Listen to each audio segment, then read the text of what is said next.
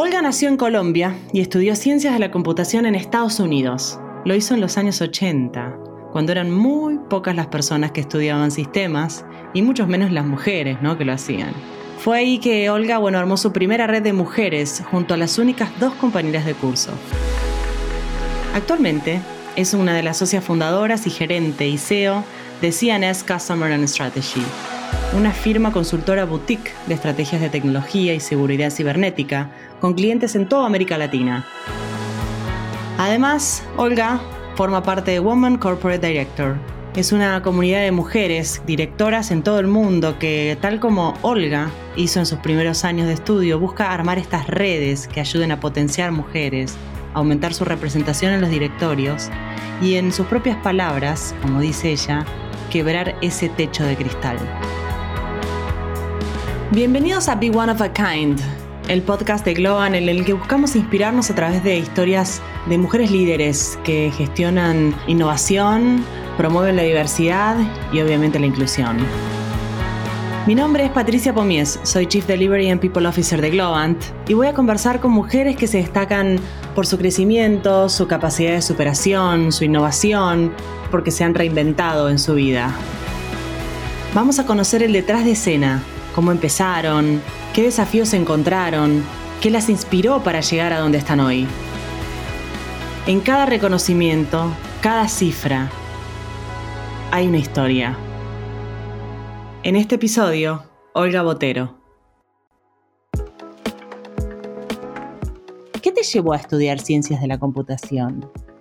Uy, esa es una linda pregunta, Pato.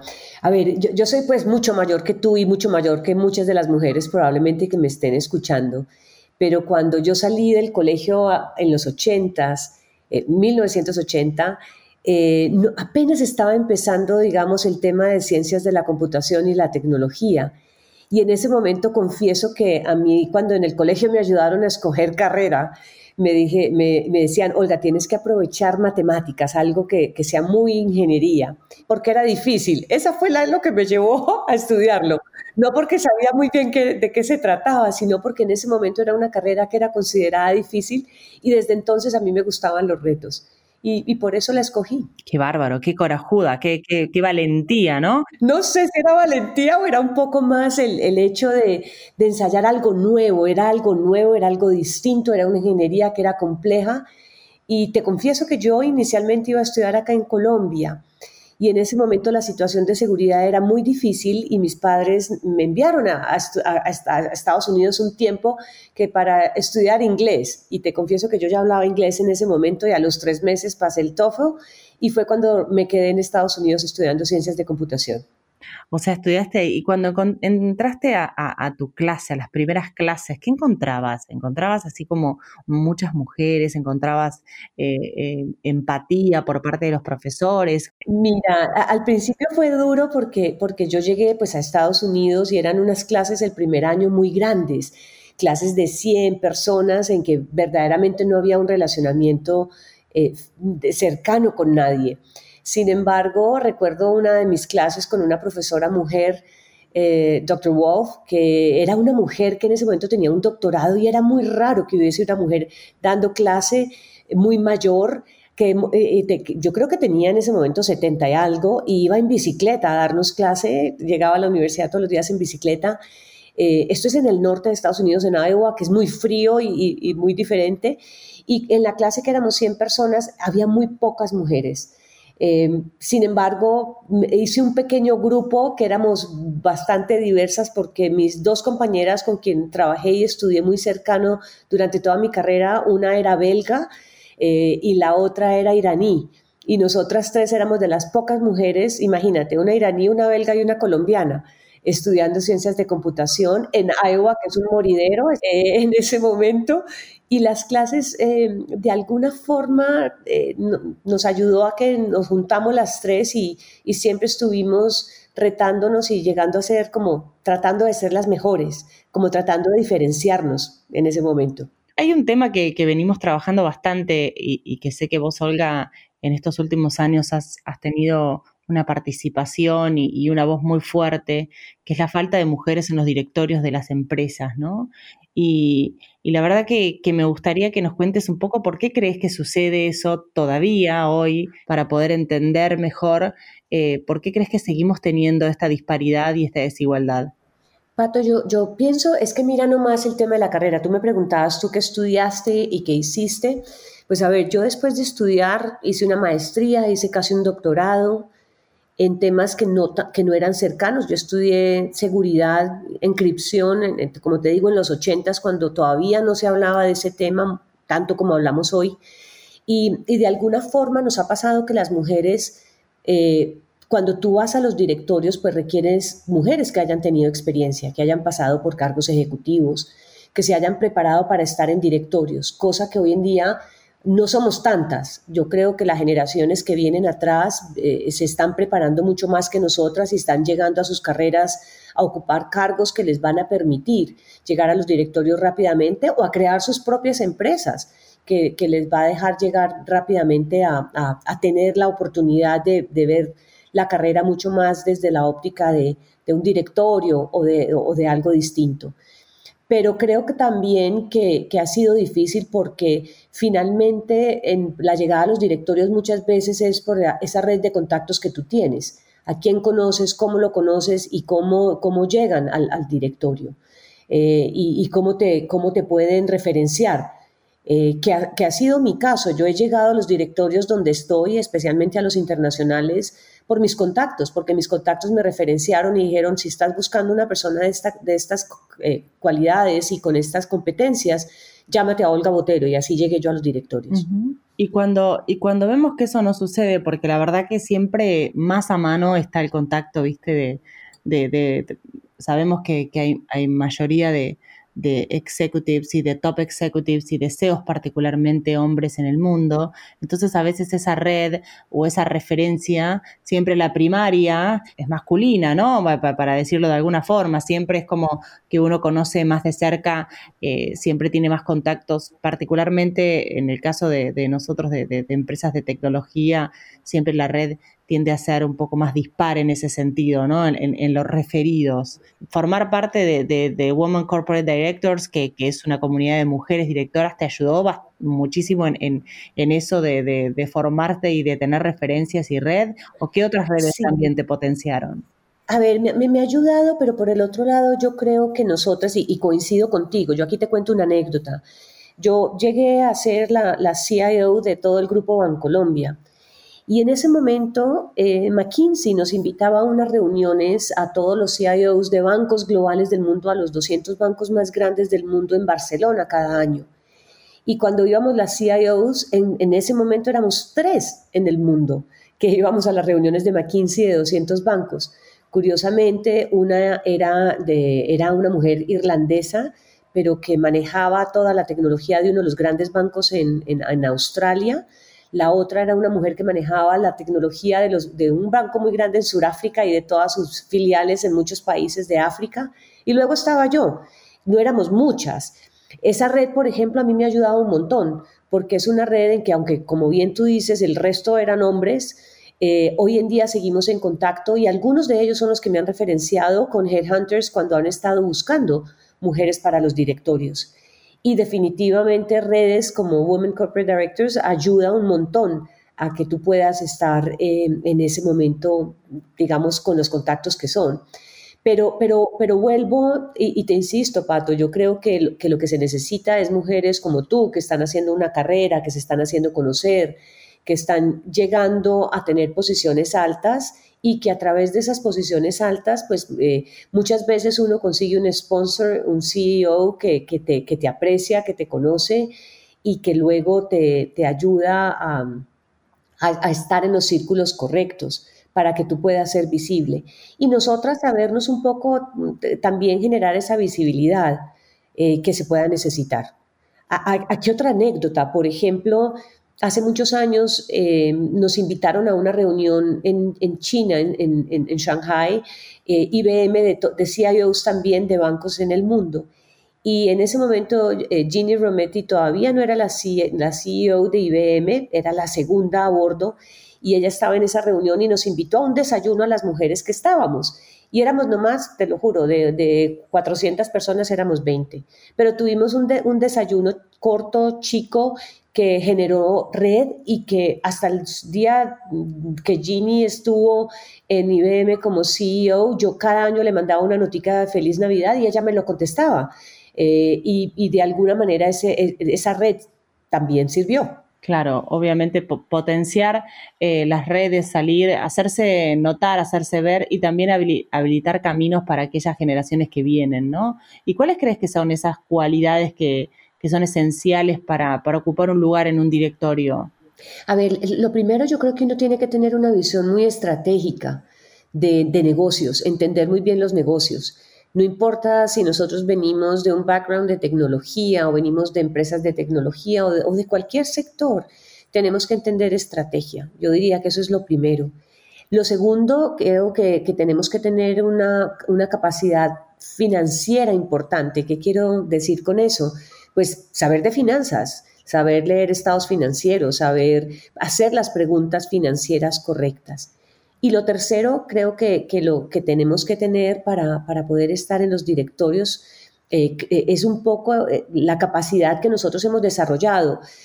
así tú vengas de, áreas de mercadeo y hayas tenido una, una, carrera en mercadeo, o vengas de una carrera en ventas, o vengas de una carrera en tecnología, como fue mi caso, y en seguridad, que te posicionen, digamos, y que puedas estar en esos directorios aportando y generando valor a tus accionistas con, lo que tú sabes hacer y con lo que tú tienes como conocimiento. Obviamente, tener una visión, eh, como se dice, 360, ¿no? Poder entender eh, las, las, visiones y, poder pararse desde los distintos lugares. Eh, en, un, en una charla que tuvimos hace unos meses, en un webinar que hablamos acerca de, de, los cupos en, que estaban sucediendo para, directorios y que hay una movida mundial acerca de si los cupos están, están bien o están mal. Me gustaría, vos, vos tenés mucha información acerca de lo que pasa en el mundo con el tema de, los cupos en directorio y de la ley de cupos, eh, que nos des un poquito tu, visión de, qué te parece que nada, en la región latinoamericana o, en, obviamente en Europa también, en Estados Unidos, qué está pasando con el tema para ponernos eh, un poquito a tono de, la realidad, más allá del debate si es a favor o en contra, eh, hablar más que nada de números y tener información, ¿no? A ver, yo creo que los números recientes varían un poquito a nivel, digamos, de las, de las compañías cotizadas en las bolsas en Europa y en, en los Estados Unidos, que es donde podríamos decir que está más avanzado en Norteamérica, se, se, habla ya de que estamos llegando entre el 35 38% de las grandes compañías que cotizan ya tienen mujeres. Países eh, como los nórdicos, donde ha habido una ley de cuotas desde hace mucho tiempo, ya, ya 40% de los puestos en las grandes compañías son mujeres.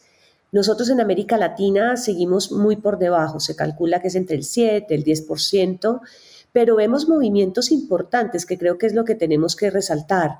Por ejemplo, en Colombia, nosotros, nuestra vicepresidenta es una mujer y ha, impulsado un programa de tener más mujeres en los directorios que hoy, por ejemplo, en el caso colombiano, ya hay una, una, una, ley que los directorios de las compañías que son del Estado tienen que tener mujeres en sus directorios.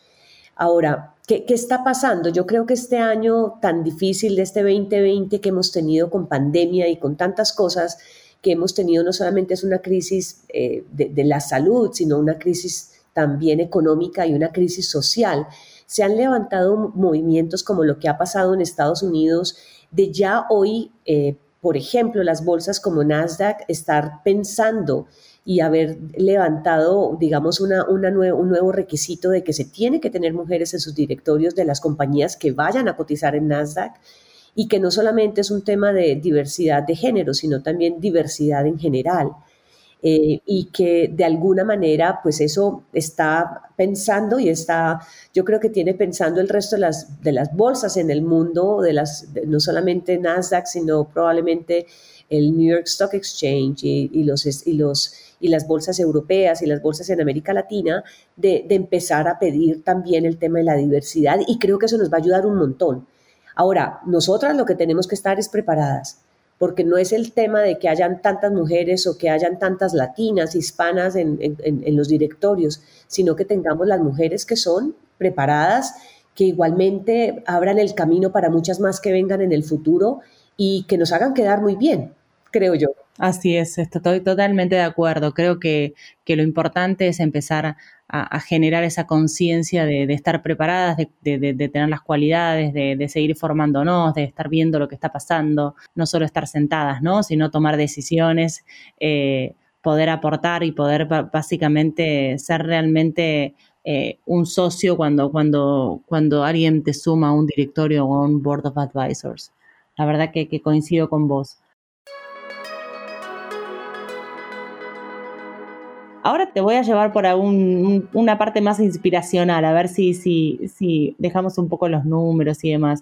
¿Qué le dirías vos a esas mujeres que, que se topan en algún momento de sus carreras con, con eso que llamamos muchas veces ese techo de cristal que hay que quebrarlo, Pata, hay que quebrarlo. Mira, yo el año pasado me invitaron a una reunión que precisamente era eso, cómo quebramos los techos de cristal. Y, en ese momento yo les decía, a ver, lo primero que uno tiene que hacer en la vida es pensar que uno puede hacer lo que quiera. Yo fui muy afortunada porque desde muy chica, muy chica, mis padres, los dos, me decían, tú puedes llegar a ser lo que tú quieras ser. Y eso es lo primero inspiracional que yo quisiera dejar en esta conversación que tú y yo estamos teniendo. No paremos de soñar, hay que tener claro las metas que tenemos. Y, cuento aquí una cosa que me impactó un montón hace, hace unos días. Estaba entrevistando yo a una chica joven de tecnología de una universidad en Colombia. Esta chica ya llevaba dos años trabajando en una empresa de tecnología y quería cambiar. Y le pregunté, ¿por qué te fuiste a esa empresa al principio? Y me dijo, porque fue la que mejor salario me ofrecieron. Y yo le decía, pero por Dios, a ver, cuéntame tú qué quieres ser cuando seas grande. Y creo que esa pregunta no podemos dejar de dejar hacerla porque allí es donde las mujeres tenemos que pensar en grande, tenemos que soñar, tenemos que ponernos metas y planear nuestra carrera de acuerdo a eso. Esta chica yo le decía, mira, tú cuando sales de estudiar ingeniería de sistemas o ciencias de la computación, tú tienes muchos caminos. Tú puedes irte a, Amazon o a Globant y ser una gran ejecutiva allí. Y, y, si eso es lo que quieres, perfecto. Pero tú también puedes montar tu empresa y crear una empresa y comenzar por allí. Y si ese es tu sueño, pues entonces tienes que llevar tu carrera por ese lado. O si tú quieres llegar a ser la CIO de, de, no sé, de Scotiabank para América Latina, pues entonces también planear tu carrera e irla llevando en esos pasos. Creo que lo, que nos, que lo primero es no, dejar de soñar, pero luego ponernos metas y, y, y esas metas ir construyendo. No dejar que otros tomen decisiones por nosotros, sino que nosotras podamos ir tomando las decisiones que necesitemos para ir llevando nuestra carrera a lo que queramos llevar. Y eso es lo primero para poder quebrar ese techo de cristal. Sí, para mí una de las, de las cosas que agregaría es, es, el, formar equipo, ¿no? Me parece, equipo digo en tu casa, en tus amigos, en tu familia, en, tu trabajo, que también te permiten en esa organización para llegar a, un objetivo, una meta que uno tenga, ¿no? Creo que, que ahí también va, va, por lo menos en mi caso, eh, contar con el equipo en el trabajo, en mi vida personal, eh, ha sido de los grandes diferenciadores para, poder seguir creciendo, ¿no? Clarísimo, clarísimo, pero mira, ahí es, vuelvo, insisto, si tú te pones metas y, tú ya llegas donde llegues, ya sea tu empresa, ya sea la empresa de otros, ya sea eh, y, las empresas de otros tecnología o no tecnología, yo creo que hay factores que se vuelven claves el tema de, trabajar con las personas y, con el equipo y no solamente con tus equipos directos, sino aprender a trabajar con tus colegas y, poder trabajar con personas que están por fuera de tu círculo de influencia. Creo que allí, allí no solamente es el liderazgo de equipos, sino también el qué tan bueno ah, eres tú capaz de influir a, los terceros y, a todos los que trabajan alrededor tuyo para poder trabajar con ellos bien y lograr los objetivos. Me encantaría saber, eh, como para cerrar, y acá también dejo, dejo si, si quieres algún mensaje personal, pero me gustaría saber cuáles fueron aquellas mujeres que, que te inspiraron eh, o que te inspiran hoy. En mi época hubo tres mujeres que a mí siempre quise estudiarlas y entenderlas. Una fue Margaret Thatcher, que tuve la oportunidad de estar con ella a un metro de distancia en una reunión en Washington hace muchos años cuando ella era todavía primer ministro, en una reunión que ella estaba en una conferencia con, con, Gorbachev, después de que se tumbó todo el tema de, de la, de la, digamos, la, la muralla en, en, Alemania, y eso fue, la pared en Alemania, eso fue espectacular. La segunda mujer que me encantaba era Indira Gandhi, quería entender cómo en un país machista como la India, Indira Gandhi había llegado donde había llegado y la tercera era Benazir Bhutto, que me tocó estar en el Asia en el momento que la asesinaron. Ella era hija de uno de los grandes líderes eh, eh, eh, políticos que, le tocó trabajar muy duro. Entonces, esas tres mujeres me, gustó entenderlas, me gustó verlas y, las estudié un montón. Les recomendaría eso para que, para que puedan ver cómo una mujer puede llegar donde quiera. Y, y de alguna manera, Creo que en el mundo de hoy de los negocios hemos tenido mujeres excepcionales. Creo que tenemos que ver las mujeres que están liderando las grandes empresas de tecnología en algún momento y, para aprender de ellas, que hoy en día, pues creo que, no solamente Ginny Rometty pasó por, por, IBM y dejó muchas lecciones de cosas que no debemos hacer, porque creo que el aprendizaje también es las cosas que no debemos hacer. Y, si me preguntan hoy a quién miro y admiro, y, eh, es algo también que las mujeres tenemos que saber reinventarnos. Yo tengo aquí una anécdota personal y es mi hermana.